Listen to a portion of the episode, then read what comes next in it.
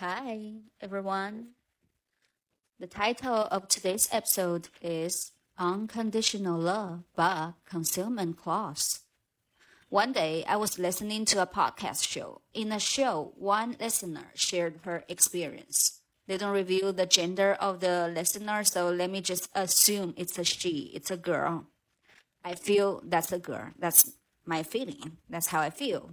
So let's just assume that the conflict between her wish to be independent and the financial support she still need for tuition in college from her parents. That's the theme of her problem. Very classic story. Grow up children pray for independence, but parents want to persist and control adult kids as they are still babies. I think almost everyone has been struggled for this type of issue in early stage of life. Some even still fight for true independence with parents and family, even in older phase of life.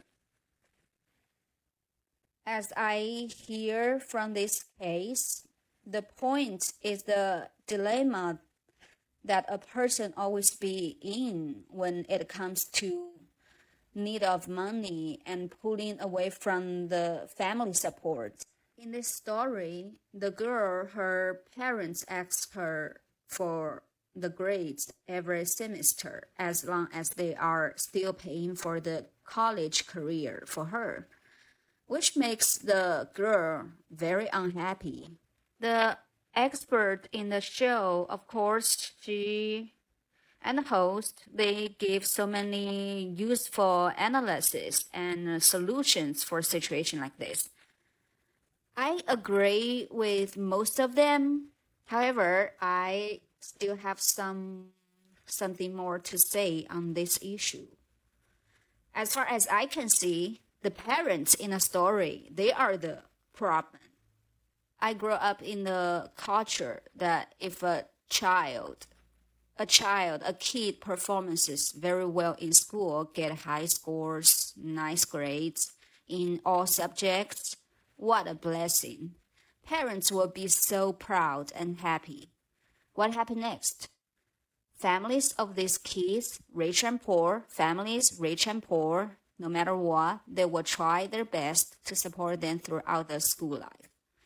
Work in education field as far as you can get academic achievement, get the pretty valuable diploma.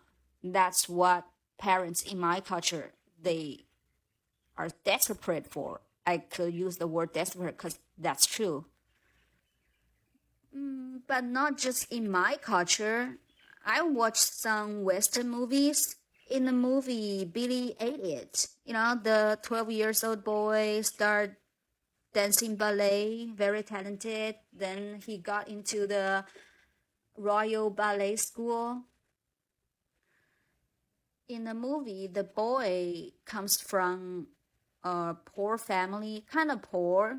His father works as a miner worker. There are consistent strikes going on, so they don't have stable income at that time when he successfully get into the Royal Dancing School, the art school, what did his father and his family do?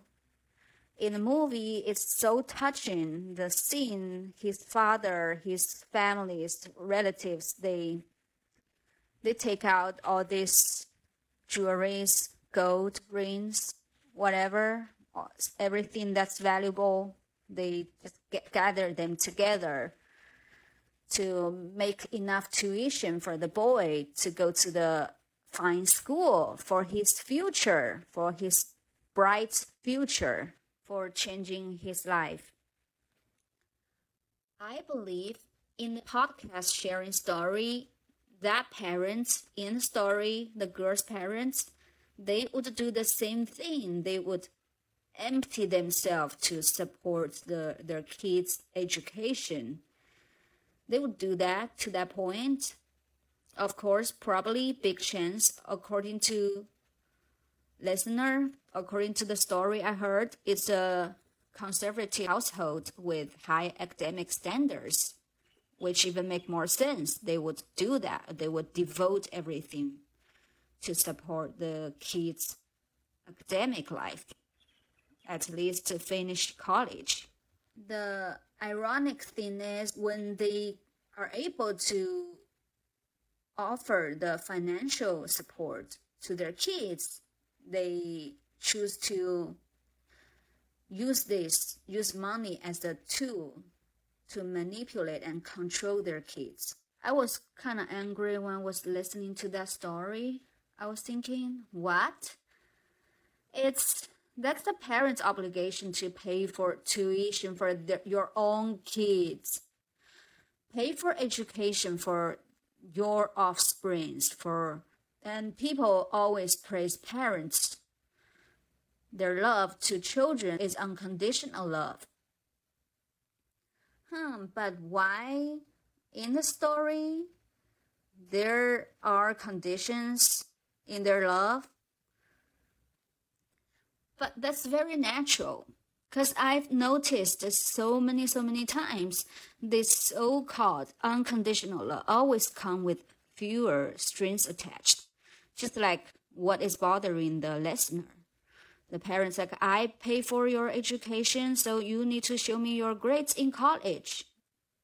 As exchange you know okay some people may react and say so show them what's the big deal that's your parents unless you're doing really shitty in school in college you feel so embarrassed and scared to let your parents know what you have done in school, you're wasting the money.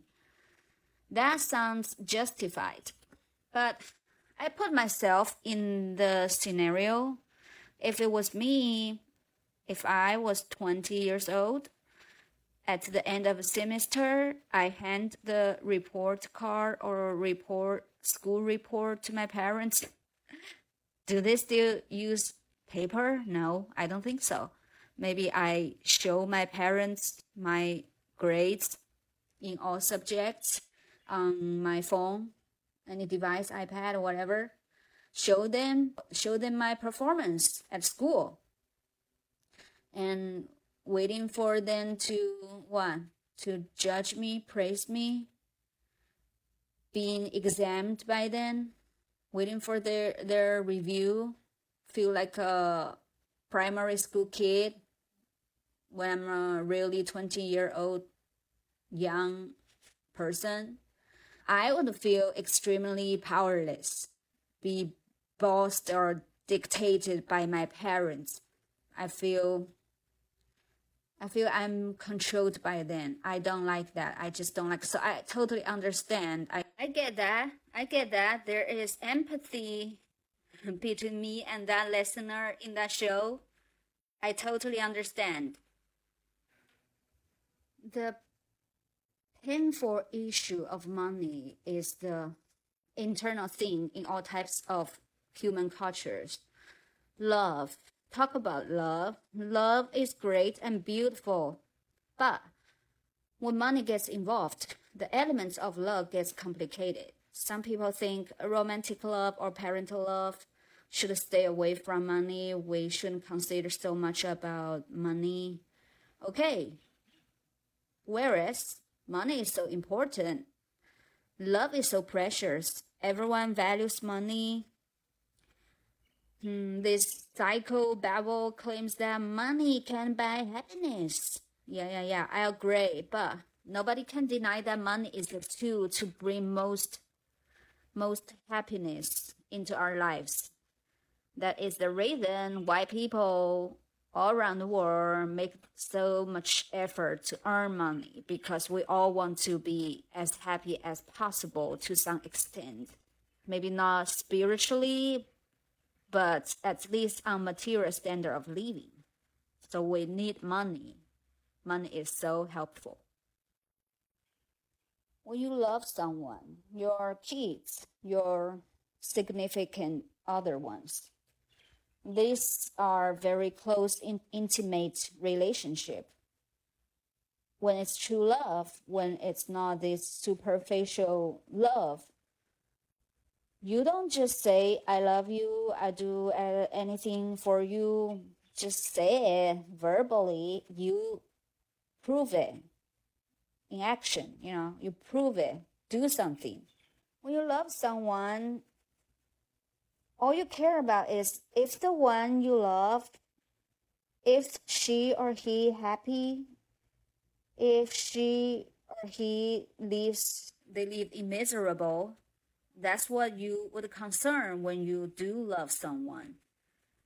And if money can solve most of, of their problems when you love them you would just spend money on them without hesitation. Not even one second.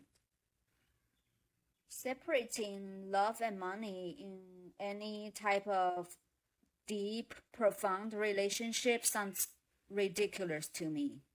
They're a combo. They're a combo. They are together. I have a belief, which I learned from life. If someone really, really love you, she or he would not care about spending money on you. Like I said, money buys good life. People who really love you, they would wish you a wonderful life help you as much as they can take your problem as theirs. Money is precious, but you are much more precious than money. They would give you money to help you out. Some people may say, oh, who gives you money doesn't mean he or she does love you that much. They just give you money for some uh, specific purpose. That's true. We have cases like that everywhere every time, happening every time. But in this story, in today's episode, when it's your parents, it's your significant others, do they give money to anybody around them?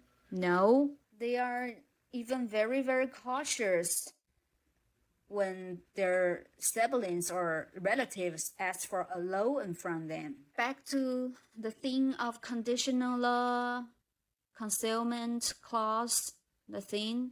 In the story, the parents have their college child to show them grades report in school regardless of the young adult's willingness. Is that right?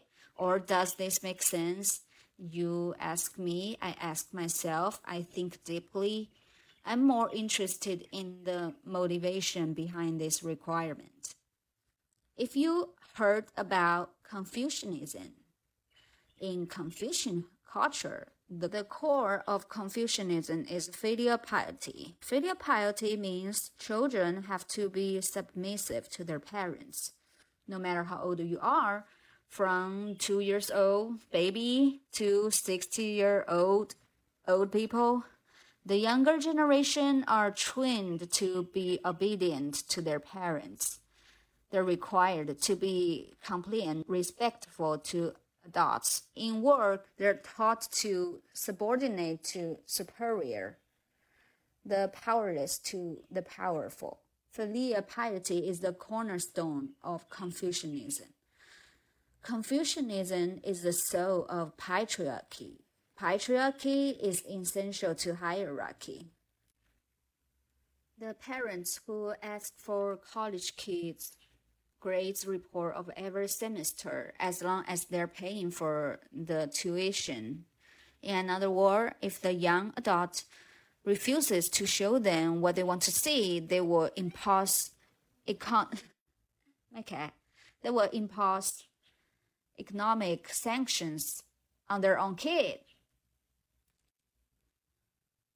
Where was I? Come back from feeding my cat snacks. The listener in that show refused to show what her parents want to see, they imply that they will impose economic sanction on her, their daughter. What does that sound to me? I would consider this as a threat and manipulation from the parents. I couldn't help wonder why do they do that? Why do the parents think there is such a necessity to check how the college kid performs at school when she is 20 years old. Now we have to back to filial piety. Maybe the family in the story is not Asian at all. Let's put this aside first, but focus on the behavior simply. Since the filial piety expects children to repay the devotion from parents, the love and care they give while bringing, bringing kids up, especially when parents grow old, one future of filial piety culture is that parents put their hope of high quality material secured old age life on their own children. If children don't do well at school or in job, in career, if they can make good money, how can they reciprocate the old version them hmm, when they grow old? These parents, they bet on them. Raising kids is an investment act for future. Parents need money support and nursing service from their own kids. Their own kids are the people they can trust most in the world. This type of concern for their old age life that explains a lot their current behavior. Why do they give birth to so many kids when they have clear understanding that too many kids may bring poverty to the family. That explains why some parents with Confucian culture background they're so obsessed with the children's grades, good performance in academic. Go to great college. These are signs and some guarantees to successful career to a large extent. Of course, parents who are never be in touch with the filial duty may hope their kids can do so great as well. That's human nature. The difference is that parents who love filial duty are so much more obsessed with the success of their children because they consider children's accomplishment and money belongs to them partially at least they will they will benefit from this in the end they tie themselves with the next generation. That causes another problem. They can let go of the kids. They are inclined to hold the children in their hands. They want to play an important role in their life forever. That's why we see many Confucianism influenced family raise the kids relatively. They're not that independent. They are dependent they are needy because their parents baby them too much. What I want to express, I want to point out that in some culture, in some specific cases, unconditional love from parents are actually conditional. When you can make it in school, when you can accomplish in career, they love you very much. However, when you do the opposite, they love you still, but much less.